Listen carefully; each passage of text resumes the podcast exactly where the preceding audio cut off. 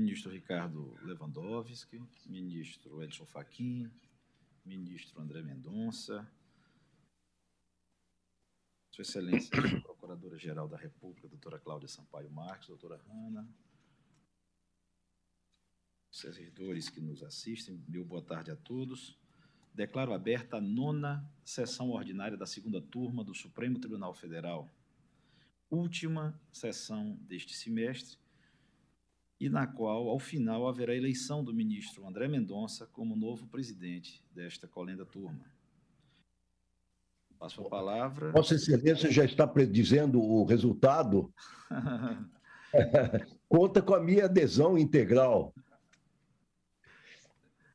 Passo a palavra à senhora secretária, doutora Hanna, que procederá à leitura da ata da sessão anterior. Dizendo o resultado.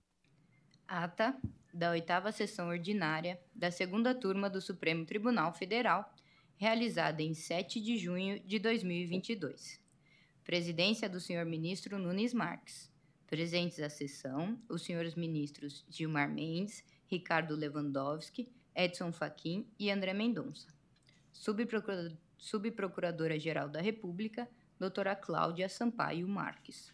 Abriu-se a sessão às 14 horas, sendo lida e aprovada a ata da sessão anterior. Não havendo impugnação, declaro a ata aprovada. É, eu chamo a julgamento uma questão de ordem no mandado de segurança 25.119 em sede de agravo regimental. Eu, é, a questão é muito simples, eu tenho um relatório pequeno e um voto menor ainda, é, mas diz respeito a um, um agravo regimental em face de uma decisão proferida ainda pelo ministro Celso de Mello. E teve o seu julgamento iniciado nessa colenda turma. Né? E lá em maio ainda de 2013, né, houve esse julgamento e eu detectei que não havia é, acórdão, era um processo que estava com a sua tramitação paralisada. Eu pedi informações à secretaria da turma e houve a confirmação que o julgamento teve seu início, mas não houve uma conclusão formal.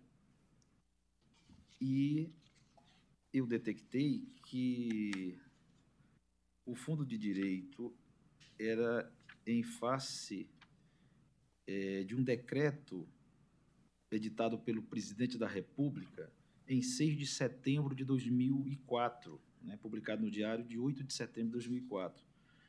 E a segunda turma não tinha competência para processar e julgar tal matéria. Então, em, em síntese, é, é a questão de ordem é para anular esse julgamento e encaminhar ao órgão competente né, para processar e julgar.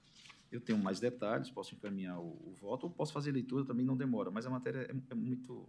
Me, me, apresentou de uma forma é, muito simples. Eu indago se há alguma divergência quanto à proposta que eu trago. Vossa Nenhuma. Vossa Excelência, presidente, está é, é, suscitando a questão de ordem para resolvê-la no sentido de encaminhar ao plenário. Isso, exatamente. É, é, anular o julgamento iniciado na segunda turma e encaminhar ao pleno do tribunal, que é o órgão competente para apreciação do agravo. Em face da competência, de, tratando-se de ato do presidente, da República. do presidente da República. Acompanho Vossa Excelência. Ministro André Mendonça, de acordo? Acompanho, acompanho Vossa Excelência, senhor presidente. Ministro Ricardo Lewandowski também? De acordo, presidente. Então, a segunda turma deste Supremo Tribunal Federal acolheu a questão de ordem proposta pelo ministro Nunes Marques é, para anular o julgamento do agravo iniciado pela segunda turma na sessão virtual de 2 a 9 de outubro de 2020, assentando-se a competência do Pleno para apreciação do agravo interno.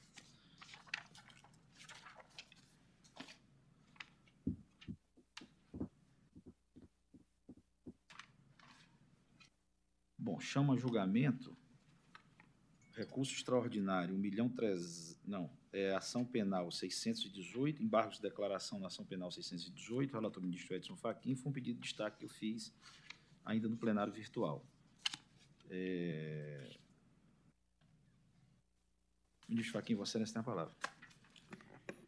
Senhor presidente, eh, tenho aqui a anotação, ao, ao, ao cumprimentar Vossa Excelência e também cumprimentar os eminentes pares, hoje estamos eu e Vossa Excelência aqui presencialmente e na, na sala virtual de participação, cumprimento Suas Excelências, o eminente ministro Ricardo Lewandowski e Sua Excelência, o eminente ministro André Mendonça.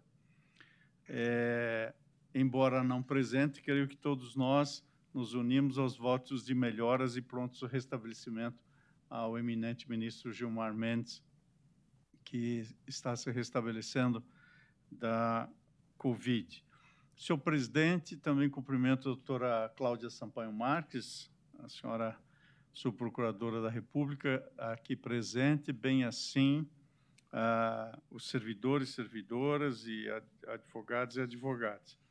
Nesta ação penal, eh, eu me tornei relator porque, após o julgamento pelo relator originário, que era o ministro Dias Toffoli, eh, Sua Excelência assentou o impedimento e o processo foi redistribuído por prevenção eh, dentre os ministros desta segunda turma, tendo, portanto, eu sido sorteado relator. Houve primeiros embargos, eh, onde se alegaram algumas omissões, a primeira referente à ausência de justificativa da não observância do previsto no artigo 155 do Código de Processo Penal, a segunda, eh, por não ter sido justificada a admissão do fato de o réu ser ocupante de cargo de prefeito. A turma, naquela oportunidade, por unanimidade, rejeitou os embargos. Nestes novos embargos, a defesa sustenta, alega, melhor dizendo, que não houve sustentação oral quando do julgamento da ação penal e que, então, teria havido cerceamento de defesa ao ter sido convertido em diligência o julgamento dos primeiros embargos, sem que a defesa pudesse se manifestar por útil e ainda abolisse o crimes pela extinção dessa reserva biológica, que era a unidade de conservação que aqui estava em pauta.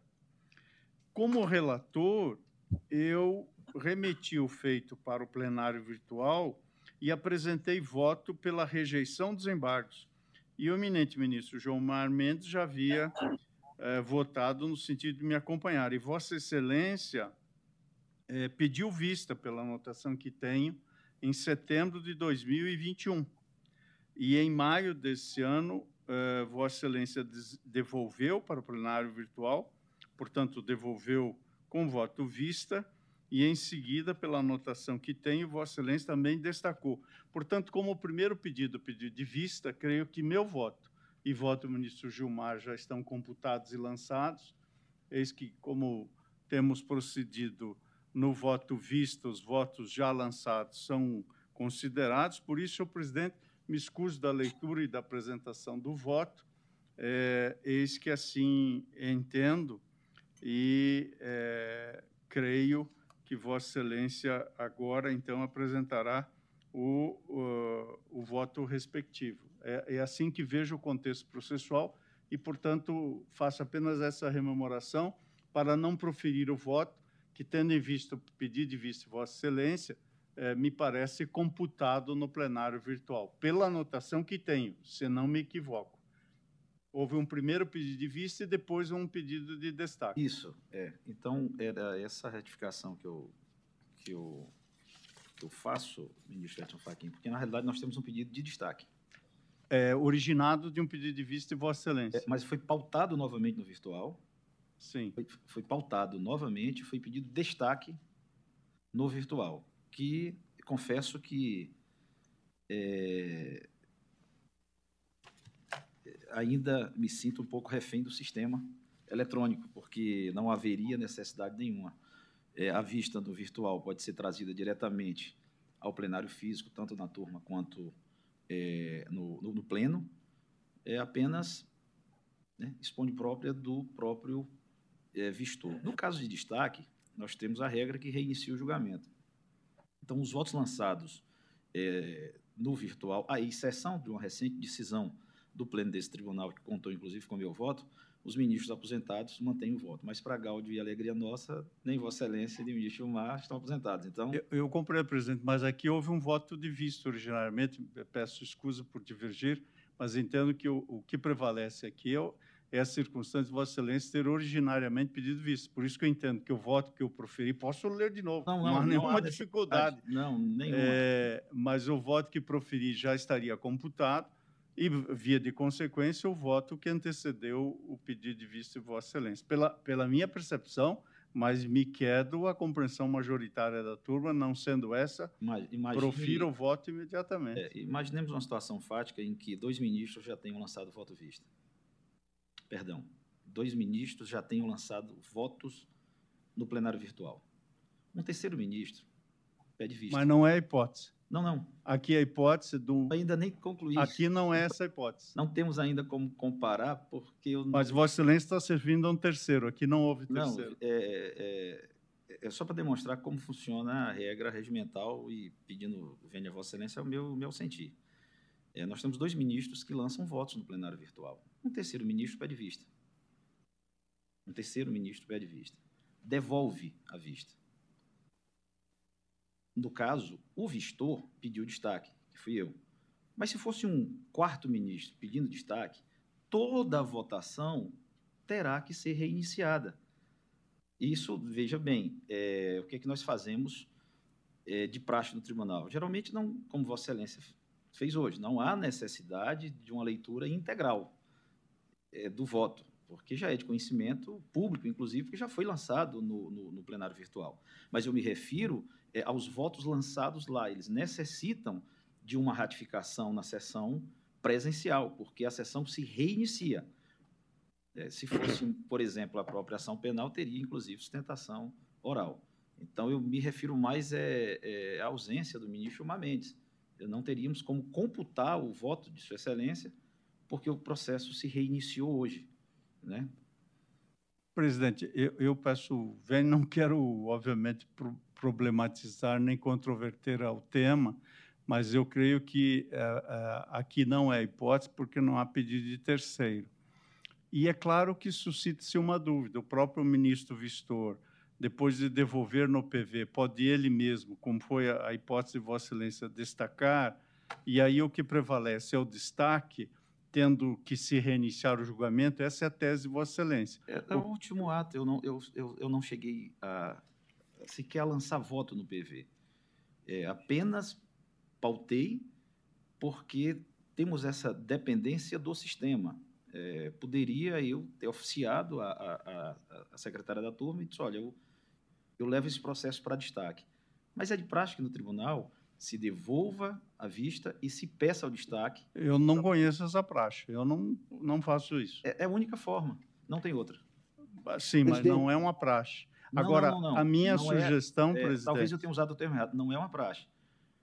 É a única forma de fazer. Sim, quanto a isso é possível.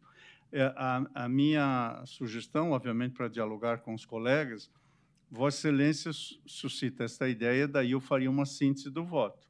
É, nada obstante, se prevalecer a tese de Vossa Excelência, até porque constato a ausência hoje do eminente ministro Gilmar Mendes, talvez, hipoteticamente, fosse o caso de adiar o julgamento para o momento que o ministro Gilmar estivesse presente, para ele também votar, prevalecendo a tese de Vossa Excelência, está em homenagem ao fato de que ele já votou, porque ele poderá manter ou alterar o voto que ele lançou no plenário virtual. Sim. Mas eu, pessoalmente, entendo que já estão lançados dois votos. É, e quando há voto vice destaque do ministro Vistor, o que prevalece é o momento inicial do voto visto, mas em prevalecendo a tese Vossa Excelência, que também é sólida e extremamente razoável, eu apenas sugeriria, por deferência ao eminente ministro Gilmar Mendes, que nós apreciássemos com o quórum completo por uma deferência e elegância do colegiado. Mas, também sendo vencido quanto a isso, faço uma síntese do meu voto imediatamente, para não atrasar o julgamento. É, Eu consulto o ministro Ricardo Lewandowski. Presidente, cumprimento Vossa Excelência e cumprimento eminentes pares, e assim como todos os demais presentes, doutor, doutora Cláudia também. Presidente, essa é uma questão interessante e que já foi objeto de dúvidas de minha parte. O que me parece estar acontecendo neste caso é que Vossa Excelência optou, optou por convolar o pedido de vista em pedido de destaque antes de apresentá-lo. Exatamente. Ao invés de lançar o voto vista no plenário virtual, ao que eu entendi, Vossa Excelência optou por não apresentá-lo, como poderia tê-lo feito, mas, ao invés disso, pediu destaque. Eu Exatamente. creio, senhor presidente Eminentes Pares, que esta é uma situação que ainda não está prevista no nosso regimento, eh, na disciplina que nós temos do plenário virtual, mas que pode acontecer. Eu já tive oportunidade eh, de ter pedido vista, mas num determinado momento eu preferiria ter eh, transformado esse meu pedido de vista num pedido de destaque. Eu acho que essa é a questão que está ocorrendo agora. Se for isso, se Vossa Excelência transformou o pedido de vista num pedido de destaque, até porque, insisto, não lançou o voto vista no plenário virtual. Então, nesse sentido, eu acompanharia o eminente ministro Faquim no sentido de propor o adiamento da, da, deste julgamento para aguardarmos a presença do ministro Gilmar Mendes, que terá, eh, se prevalecer esta hipótese do destaque, terá que renovar o seu voto, ou reafirmando o que já é, já lançou no plenário virtual, ou então, eventualmente, alterando em função da argumentação é, que será trazida por Vossa Excelência, senhor presidente. Ouço o ministro André Mendonça. Senhor presidente, eu, assim, até ouvindo os debates e as razões, acho que, de fato, o mais prudente nessas circunstâncias é se aguardar a, a uma nova data para que o ministro Gilmar também possa examinar a matéria com a devida atenção em plenário físico. Eu, acolhendo as sugestões, é, indago a, ao ministro Faquim, porque é o relator do processo, né, se está de acordo em adiar o julgamento para a próxima sessão, que virá apenas em agosto. Estou, presidente. Aliás, é, até sugeri isso inicialmente é como eu alternativa. Poderia, eu não poderia decidir, mas, porque Vossa Excelência é o relator. Mas eu então, estou de inteiro acordo é, com a compreensão majoritária da, da turma, enfim, creio que unânime, unânime. Da, dessa deferência ao ministro Gilmar. Gilmar Mendes, exatamente. Lançou o processo, pode, pode confirmá-lo na, na, ou não na próxima sessão. Então, fica adiado o feito por determinação do relator para a próxima sessão. É, pela ordem, nós temos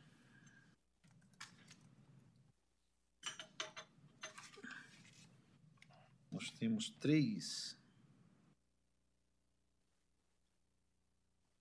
processos. É,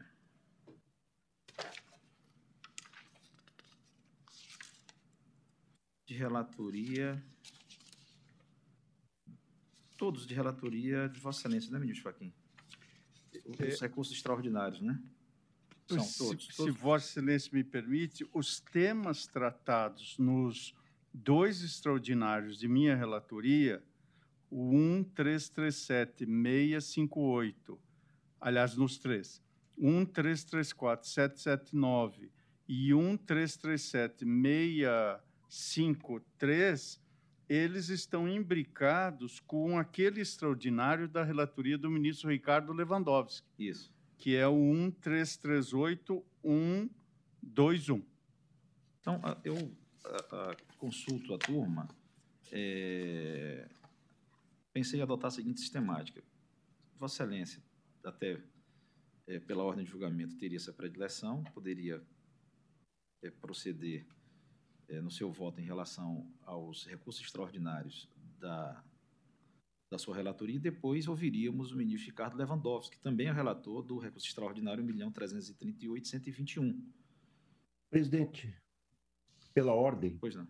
Vossa Excelência me permite, eu não sei como será o voto do ministro Faquim, mas no meu caso, é, eu estaria, com a devida vênia, insistindo no não conhecimento é, da matéria, porque aqui, senhor presidente, trata-se é, do exame de uma infração ao artigo 28 da Lei Distrital 239 de 1992, que estabelece sanções aplicáveis em caso de fraude ao sistema de transporte coletivo local.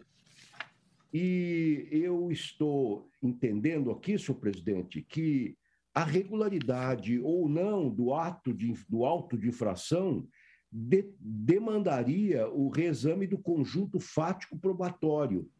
E, portanto, eh, nós ofenderíamos a súmula 279 do Supremo Tribunal Federal. Então, eu estou também entendendo aqui que é inadmissível o recurso extraordinário quando sua análise implica a revisão de interpretação de normas infraconstitucionais que fundamentam o acórdão recorrido, até porque, no caso, se houvesse uma infração à Constituição, ela seria indireta. Então, eh, senhor presidente, até antecipando meu voto, mas para facilitar talvez a compreensão, até uma eventual discordância do eminente ministro Faquim, eu estou entendendo que para se examinar se houve fraude a esta lei distrital, é, houve eh, infração a essa lei distrital, que, eh, que, que pressupõe uma fraude ao sistema de transporte coletivo, nós temos dois óbices. Primeiro, temos que revolver fatos e provas, o que não é possível em sede de recurso extraordinário. Em segundo lugar, teremos que interpretar uma norma infraconstitucional. Então, senhor presidente, é, é, o meu, minha primeira aproximação, ou, na, verdade, a segunda, estamos em sede de agravo, eu estou entendendo no sentido do não conhecimento com a devida vênia daqueles que eventualmente pensem em contrário. Peço escusas por ter avançado no meu voto, fora da ordem proposta por Vossa Excelência, mas como o meu voto seria uma espécie de prejudicial ao exame de mérito, eu apresento desde logo ao plenário o meu posicionamento com relação ao tema. Então, Vossa Excelência vota pelo não conhecimento é, portanto, negando provimento ao agravo. Negando provimento ao Porque agravo. nós temos que verificar se o veículo realmente eh, infringe a lei municipal ou não, e não é tarefa do Supremo Tribunal, lei distrital, e, com a devida venda entendi que não é tarefa, é, competência do Supremo Tribunal Federal. É... Bom, ministro Edson Fachin, é, Vossa Excelência prefere é, proferir o voto ou se Vossa Excelência entender que é possível apregoar em conjunto, eu proferiria o voto muito sinteticamente, porque me permito adiantar desde logo que estou acompanhando integralmente a posição do ministro Ricardo Lewandowski com projeção nos outros três recursos extraordinários com a mesma solução. Com a mesma solução. Eu, eu também entendi, senhor presidente, que da leitura do acordo do Tribunal de Justiça do Distrito Federal, é, não há declaração de constitucionalidade, mas sim interpretação de lei local. E ainda que, que assim não fosse, o ministro Ricardo bem suscitou que haveria aqui o óbice do enunciado da súmula 279 desse tribunal. Por isso, eu, eu me permito também antecipar, até porque a antecipação do ministro Lewandowski, eu acho que facilitou enormemente o desatar desta controvérsia, pelo menos na minha percepção também. É, a, o voto de Sua Excelência tem a minha integral adesão e nos três recursos extraordinários, os três também já em sede de agravo, eu estou acolhendo tanto as premissas do voto do ministro Lewandowski, quanto projetando a conclusão pela negativa de provimento dos três agravos, tal como o ministro Lewandowski sugere no agravo no recurso extraordinário 1338 e 121, do qual Sua Excelência é relator. Nos demais, eu estou sugerindo a mesma solução, presidente. Portanto, se esse pregão for considerado conjunto, eu acompanho Sua Excelência e projeto o resultado no meu voto para os três recursos dos quais eu sou relator negando na conclusão de negar provimento ao agravo regimental.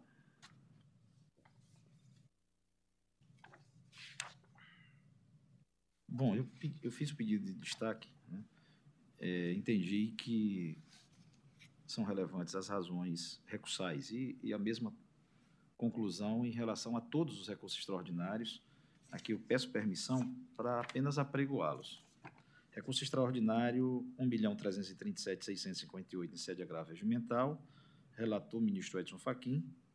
Recurso extraordinário 1.334.779, também em sede agravo regimental, relator ministro Edson Fachin e também de relatoria do ministro Edson Fachin, o recurso extraordinário 1.337.653, em sede de agravo regimental. E o recurso extraordinário 1.338.121, em sede de agravo regimental, de relatoria do ministro Ricardo Lewandowski. Bom, em relação a todos eles, né? É, no recurso extraordinário 661.702 DF, o Supremo Tribunal Federal julgou constitucional a possibilidade de um ente público subnacional aplicar sanções pelo descumprimento das normas de segurança do transporte público de passageiros. E inconstitucional a retenção do veículo como forma transversa de se promover a cobrança da correspondente multa administrativa.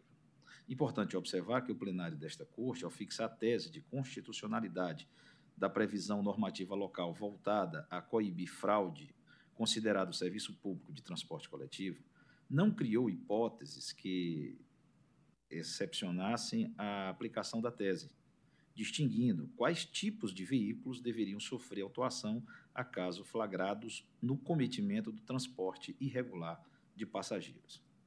Bem diferente da linha de fundamentação consignada pelo colegiado distrital, o voto condutor do aludido recurso paradigma, relatado pelo ministro Marco Aurélio, chegou a consignar que a espécie dos autos tratava exatamente de um veículo de passeio, Veja-se a propósito o trecho a seguir transcrito.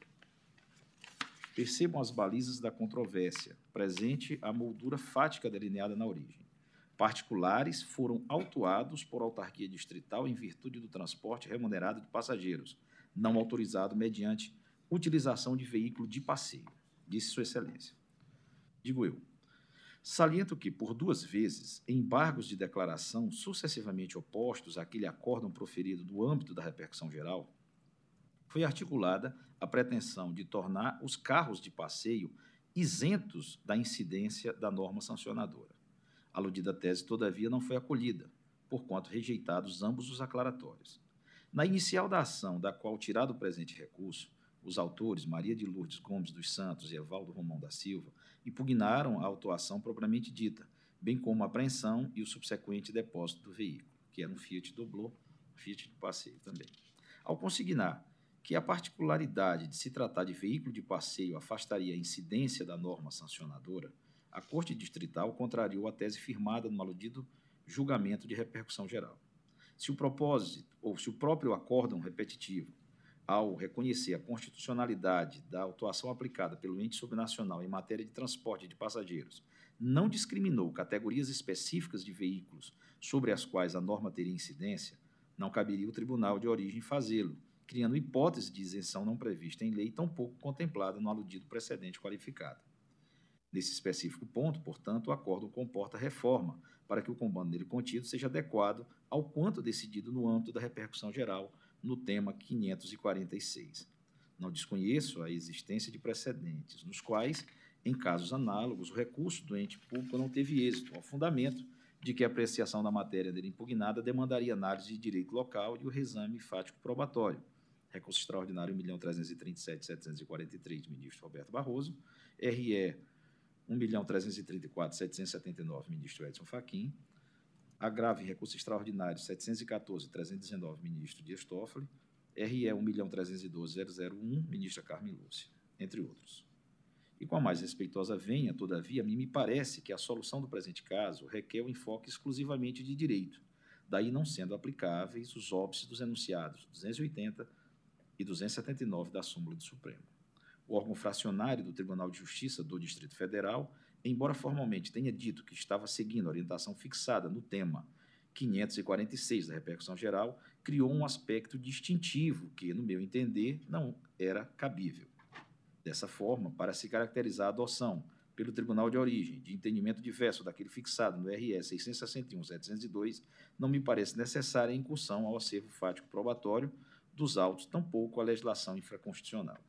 Basta a constatação de que, ao se referir à fraude ao transporte público de passageiros, o plenário desta Corte abarcou toda e qualquer modalidade de veículo, nomeadamente os de passeio, não sendo cabíveis interpretações excludentes não contempladas pela inteligência do colegiado no oportuno momento de fixação da correspondente tese.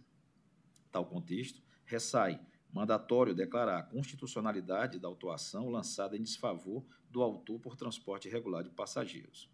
Ao amparo desse conjunto de razões e com a reiterada venha ao eminente, aos eminentes relatores, né, é, divijo desse entendimento para dar parcial provimento ao agravo interno no recurso extraordinário interposto pelo Distrito Federal e, reformando a decisão agravada, julgar o pedido parcialmente procedente apenas quanto à retenção do veículo e exigência é, das taxas de depósito, remanescendo constitucional a aplicação da multa por transporte irregular de passageiros. Ou seja, em, em resumo, quando fixamos a tese é, no tema 546, que originou-se, inclusive, de um processo que se tratava de veículo de passeio, o Supremo Tribunal Federal não distinguiu se aquela tese era destinada a, a veículos é, com a capacidade de promover um transporte é, coletivo ou veículos de passeio. Na realidade, a tese ele alberga todo e qualquer tipo de veículo.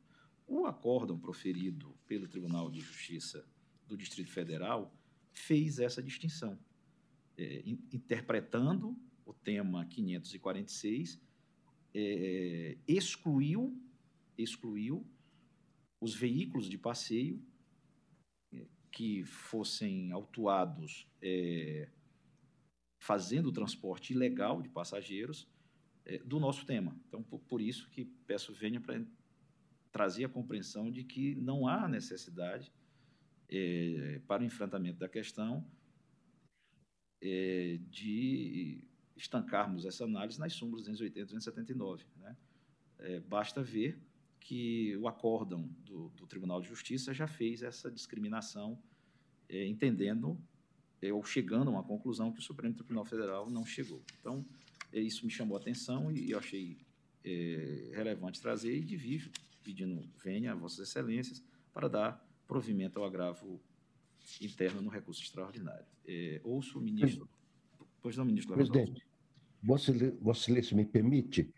É, eu ouvi atentamente o voto de Vossa Excelência, substancioso e vertical, como sempre, é, pelo menos no que diz respeito ao meu caso, senhor presidente. Eu transcrevi aqui um trecho do acórdão impugnado, em que consta o seguinte: o acórdão, após transcrever o artigo 28 da lei distrital, ele continua afirmando o seguinte: verifica-se que tal disposição legal coíbe a fraude na prestação do serviço público, ou seja, exige a presença de meio ardiloso, enganoso, no sentido de que o veículo infrator aparenta possuir autorização do poder público para transporte. O veículo em comento não reúne características para fraudar o sistema de transporte coletivo, fazendo-se passar por permissionário do Serviço Público de Transporte Coletivo do Distrito Federal, pois trata-se de veículo de passeio e, por sua própria natureza, não é capaz de ludibriar o usuário do serviço e muito menos a autoridade competente e responsável.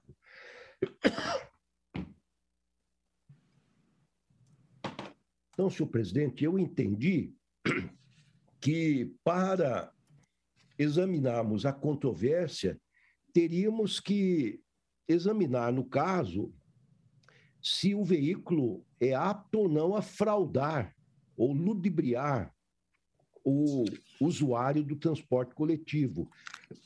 E, nesse sentido, senhor presidente, eu entendi que seria necessário revolver matéria fática, matéria probatória. Então, até porque o, o acórdão do Tribunal eh, de Justiça Local assentou justamente esse aspecto.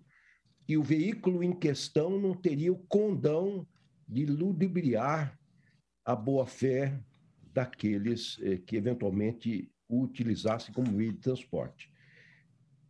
Mas, enfim, são, são opiniões distintas, visões distintas, e compreendo perfeitamente é, a, o, o posicionamento de Vossa Excelência, que respeito, mas com a devida vênia, então, com esta achega, com este complemento, eu mantenho o meu ponto de vista. Eu, eu é, sem nenhuma pretensão de fazer proselitismo jurídico, só queria deixar claro é o meu ponto de vista. Né? Na minha interpretação, o tema 546 ele é, dispõe sobre o transporte irregular de passageiros, é, não fazendo a distinção se em veículos de passeio ou não.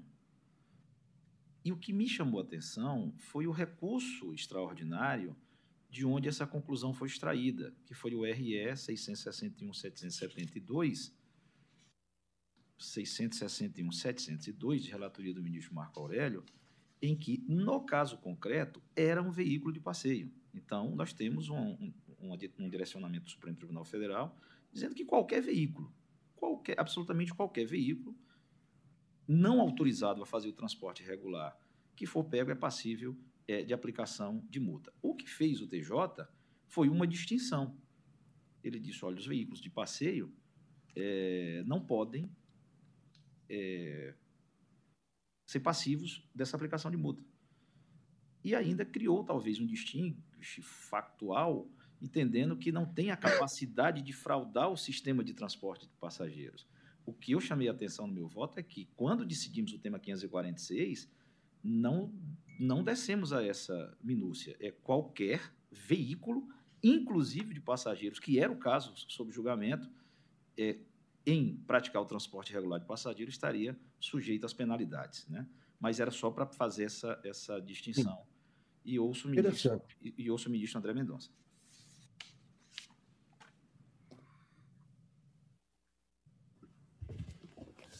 Senhor presidente, minha saudação a Vossa Excelência, minha saudação ao ministro Ricardo Lewandowski, ao ministro Edson Fachin, à doutora Cláudia Sampaio Marques, que representa o Ministério Público Federal, doutora Hanna e todos aqueles que nos acompanham nesta sessão. Se Vossa Excelência e os nobres ministros me permitem, eu estou dando soluções distintas é, para os casos. É, para que fique claro, eu estou acompanhando a divergência inaugurada pelo ministro Nunes Marques nos, em três casos, salvo. Vossa Excelência, me salvo, escuta, ministro André? Sim. É, eu, eu, também esqueci de fazer uma distinção, porque é um, uma, uma diferença factual em um dos processos, né? E talvez seja esse que Vossa Excelência é, é. vá distinguir. Mas Vossa Excelência conclui e depois eu, eu retomo. Vossa Excelência pode concluir. A, a, distinção diz respeito e é factual no recurso extraordinário é, submetido ora à turma em agravo regimental de número 1.337.658. Então, se Vossas Excelências me permitirem, eu farei a leitura do voto, embora haja votos específicos, mas em conjunto dos três outros casos, e num segundo momento eu, eu, eu me reportaria exclusivamente a esse caso único que eu me referi, que está sob a relatoria do ministro Edson Fachin. Apenas me justificando, ah, as razões são substanciosas, sem dúvida, tanto do ministro Edson Fachin como do ministro Ricardo Lewandowski, quanto ao não conhecimento né, dos recursos. Não obstante, com a devida vênia, considerando que a questão foi tratada de modo específico no julgamento do tema 546, quando o Supremo Tribunal Federal reconheceu a constitucionalidade do artigo 28 da Lei Distrital 239 de 1992, entendo eu que naquela sentada se definiu pela análise da constitucionalidade do dispositivo. E por essa razão, eu também estou recebendo o, o, o recurso, conhecendo do recurso, e passo então à análise do mérito, fazendo a leitura do voto.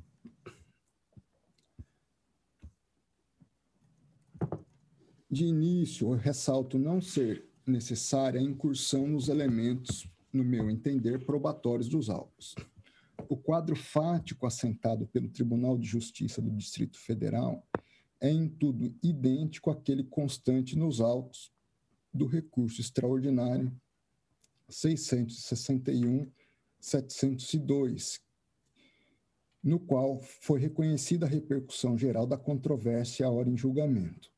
Aqui, como no precedente invocado, tem-se na origem ação anulatória de auto de infração decorrente de autuação do DF-Trans, que apurou o cometimento por parte do condutor de veículo de passeio da realização de transporte irregular de passageiros, o denominado, abre aspas, transporte pirata, e, consequentemente, emitiu auto de infração correspondente com base no artigo 28 da Lei Distrital 239 de 92.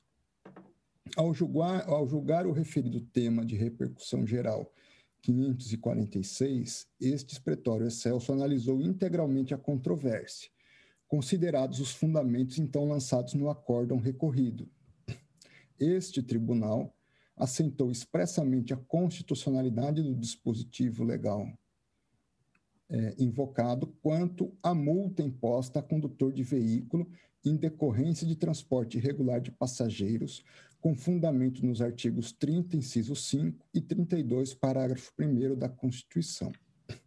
A partir, o fez o Supremo Tribunal Federal, da proteção do próprio sistema de transporte público, na vertente contratual, diferenciando-o da multa imposta pelo artigo 231, inciso 8 do Código de Trânsito Brasileiro, cujo bem tutelado, no meu entender, é diverso, ou seja, este faz a disciplina do trânsito em si, a partir da segurança do trânsito, cuja competência para legislar a respeito está a cargo da União.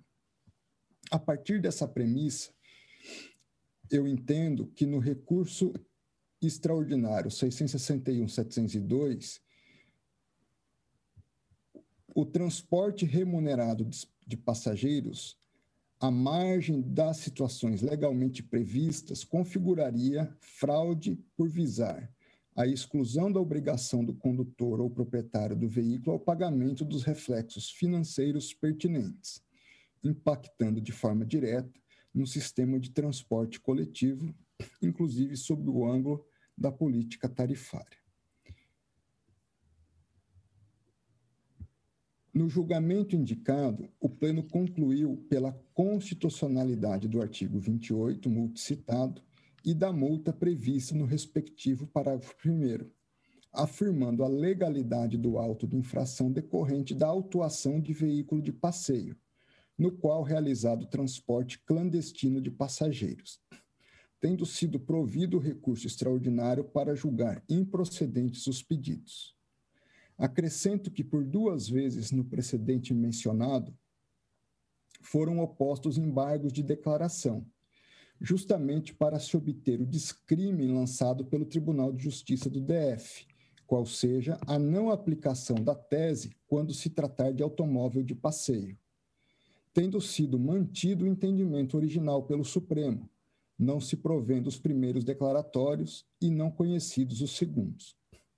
Realmente, entendo que não se mostraria adequado para uma mesma e exata conduta de transporte pirata criar-se duas categorias distintas de motoristas, em função do tipo de veículo utilizado: os infratores e os não infratores. Os que, os que dirigem van ou ônibus cometeriam fraude e seriam puníveis, segundo a lei distrital os que dirigem automóvel de passeio seriam imunes à sanção prevista na mesma lei.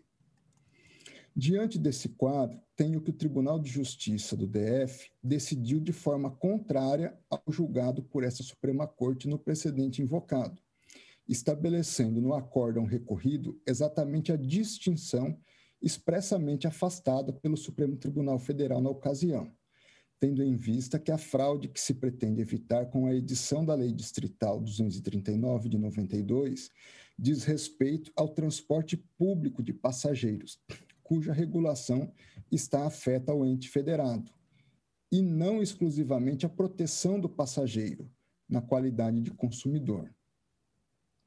Ante o exposto, com o renovado pedido de vênias aos entendimentos em contrário dos nobres relatores, acompanho a divergência inaugurada pelo ministro Nunes Marques para dar provimento em parte ao agravo regimental e, desde logo, dar provimento também em parte ao recurso extraordinário interposto pelo Distrito Federal para reformar o acórdão, no caso, os acórdãos recorridos, julgando procedente apenas em parte o pedido autoral para que se dê a liberação do veículo, caso ainda não liberado, e se afastar o pagamento das taxas de depósito decorrentes da apreensão do veículo, ou que se dê a sua devolução, caso já pagas mantida a rigidez, porém, do auto de infração e da respectiva multa, e do, de acordo com o artigo 21, parágrafos 1 e 2 do Regimento Interno do Supremo. Presente a sucumbência recíproca, entendo que se surge, surge adequada a compensação dos honorários advocatícios nos termos do artigo 21 do Código de Processo Civil.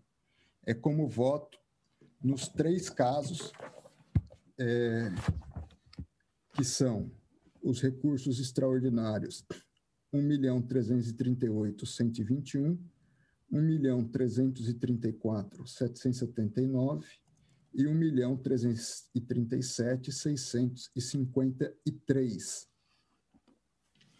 No tocante, senhor presidente, senhores ministros, ao recurso extraordinário 1 milhão 337 658, no caso específico, a situação de fato diz respeito a um motorista que estava dando carona a outras pessoas. Na verdade, ele não estava fazendo transporte de passageiros de forma remunerada, ele estava dando carona a outras pessoas.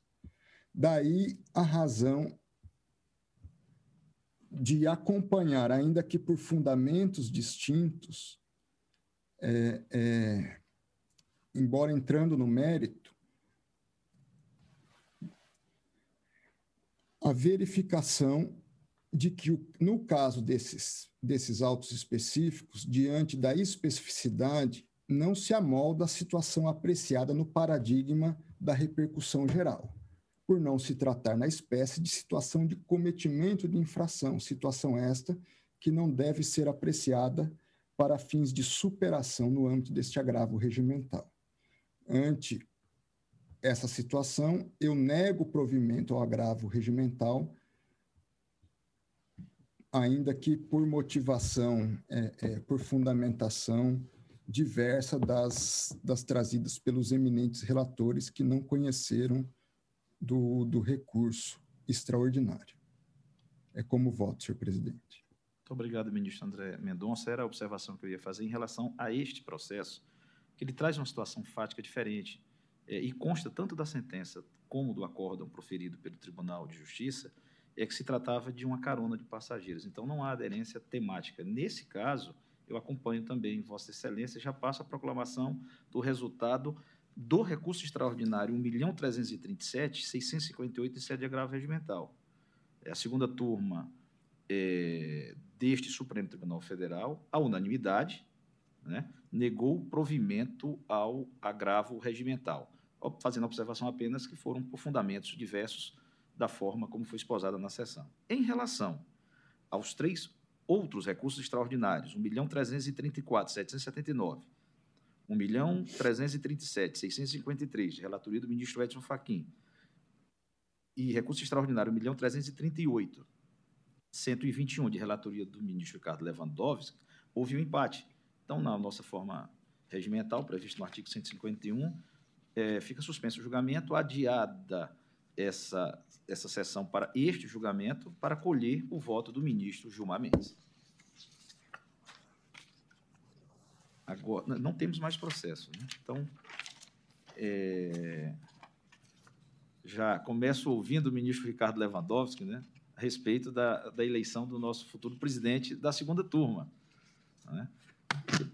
Eu já havia adiantado, porque é de praxe, e agora é de praxe, ministro Edson Fachin, e é que se faça já essa proclamação. Né? Mas eu, eu indago antes, a, a Vossas Excelências estão todos de acordo, para que eu possa, em seguida, já é, apresentar aqui um pequeno é, pronunciamento de encerramento do nosso semestre no âmbito da segunda turma. Claro, senhor presidente, estou de acordo plenamente com a eleição do eminente ministro André Mendonça. Vossa Excelência antecipou corretamente, essa é a nossa praxe, é sempre o mais antigo na ordem sucessória que substitui o presidente dessa segunda turma.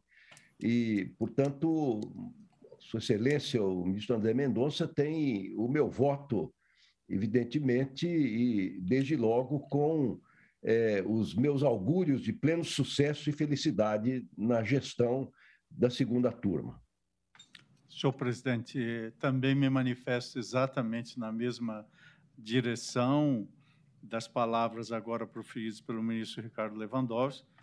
É, Sua Excelência, o ministro André Mendonça, também tem uh, o nosso voto e o nosso aplauso e almejamos todos uma profícua gestão na presidência da segunda turma, a Sua Excelência, senhor presidente. Eu, eu da mesma forma, é, já parabenizo Sua Excelência pela, pela eleição, desejando uma serventia profícua e que é, traga, como tem feito nesse tribunal, né, sempre trazendo bons frutos à nossa jurisdição e com as bênçãos de Deus. É, senhores ministros. O senhor me permite, senhor presidente, antes pois não, você encerre com, com a, o pronunciamento sobre os trabalhos do semestre, apenas registrar meu agradecimento a vossas excelências e tenho certeza que, da minha parte, embora reconhecendo que ainda muito jovem no Supremo Tribunal Federal, certamente o, o tempo de maturação para a presidência da turma, penso que o ideal fosse ainda se aguardar um, um tempo maior, mas é, certamente a vida, a vida é feita de desafios e tenho certeza que com o apoio de vossas excelências e com a contribuição e, e, e até mesmo a paciência, eu espero de alguma forma agregar na condução dos trabalhos da segunda turma e da minha parte, sempre as portas abertas para a construção, inclusive, das pautas e dos temas, para que a segunda turma possa avançar, como tem avançado e avançou muito nos julgamentos e sob a presidência de Vossa Excelência, ministro Cássio. Também meu agradecimento a Vossa Excelência, porque me acolheu, assim como os demais ministros, eh, na segunda turma, e onde eu pude é, é, exercer a jurisdição com o apoio e a colaboração de todos os pares e com o apoio também da secretaria. Então, meu agradecimento também aos servidores que atuam na segunda turma e, como disse, espero boa turma. Muito obrigado.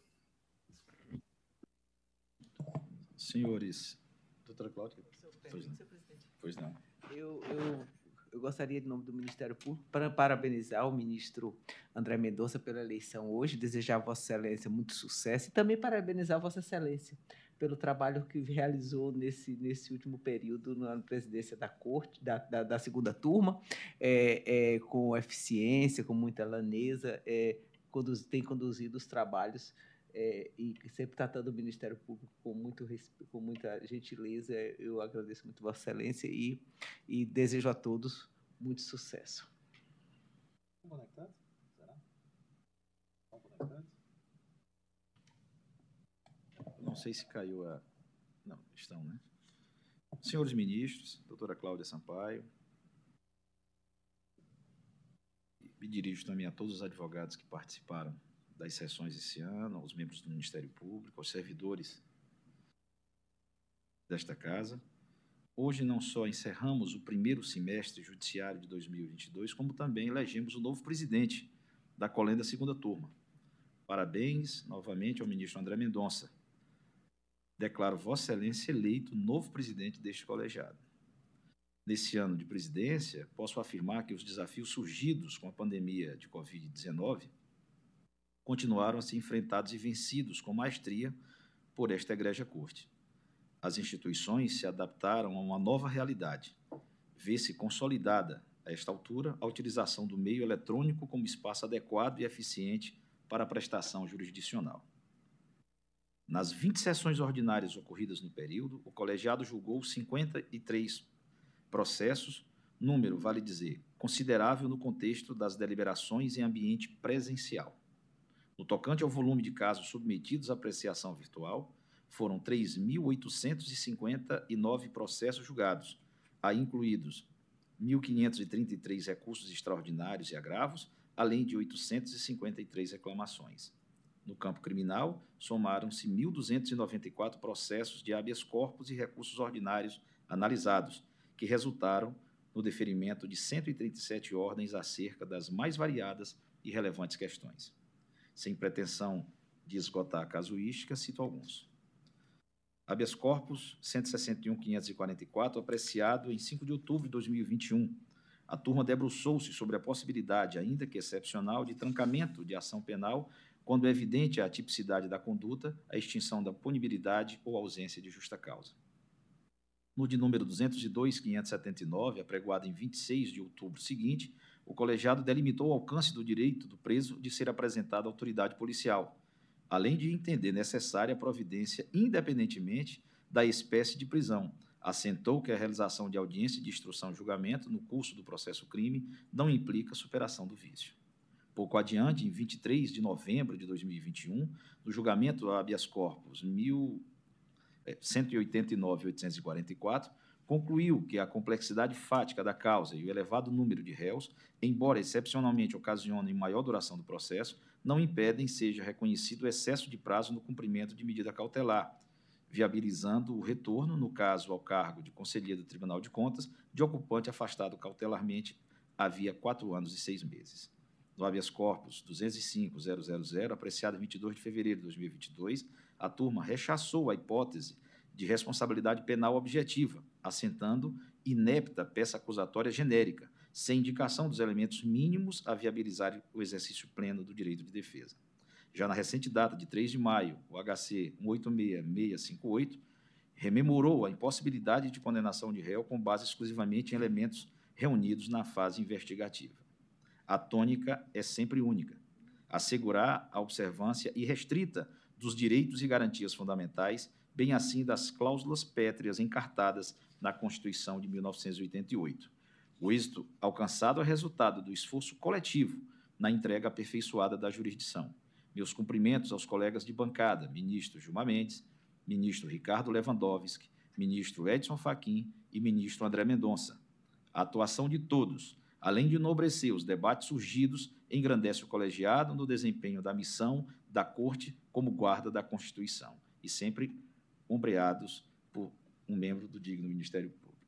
Entendo, os, é, estendo os cumprimentos é, aos servidores do Tribunal, na pessoa da doutora Hanna, aos senhores procuradores da República e advogados. Todos concorreram para o bem-sucedido semestre. Meu muito obrigado a todos. Senhor presidente, Vossa Excelência me permite? Pois não. É, com a licença de Vossa Excelência e dos eminentes pares, gostaria de cumprimentar a presidência de Vossa Excelência. Eu estava aqui a lembrar de uma afirmação que consta em um discurso de posse nesse Supremo Tribunal Federal e que me foi obsequiado pelo saudoso professor Egas Dirceu Moniz de Aragão. E nesse discurso de posse salientava presidente que então empossando, uh, o a afirmação dessa de Queiroz, para o qual a cordialidade é a quarta virtude teologal. E gostaria de dizer nessa oportunidade, senhor presidente, que Vossa Excelência revestiu a, a presidência dessa segunda turma com a virtude teologal da cordialidade. De forma sempre liana, aberto a ponderações, como magistrado sempre disposto a ouvir os argumentos em sentido diverso, no sentido de com eles refletir, e, portanto, desejo genuinamente cumprimentar Vossa Excelência, também pelo resultado da gestão feita perante essa segunda turma, que Vossa Excelência vem de é, elencar alguns dados expressivos, o que demonstra que também nesta segunda turma, o Supremo Tribunal Federal, em tempos de pandemia, deu a resposta adequada à prestação jurisdicional. Portanto, meus cumprimentos a Vossa Excelência e que a, a jornada que Vossa Excelência vem de apresentar na presidência seja apenas o prenúncio de grandes jornadas no âmbito desse Supremo Tribunal Federal. Meus cumprimentos, presidente. Obrigado, ministro Edson Fachin. Bom, não havendo mais processo para julgamento nessa assentada, eu declaro encerrada a sessão, desejando uma boa semana a todos.